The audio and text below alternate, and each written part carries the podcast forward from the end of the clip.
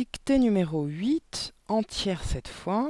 C'est comme en classe, selon le groupe dans lequel vous êtes, vous avez des dictées de longueur différentes. Selon si vous êtes dans le groupe jaune, vert ou violet, votre dictée est adaptée.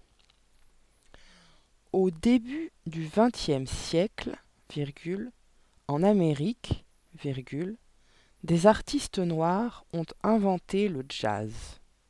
Point.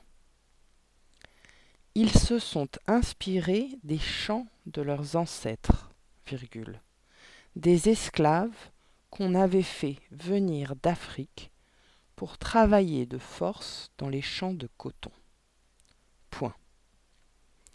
Quand on écoute du jazz, on entend surtout des instruments comme la guitare, la trompette, la clarinette, la contrebasse, virgule, le piano et la batterie.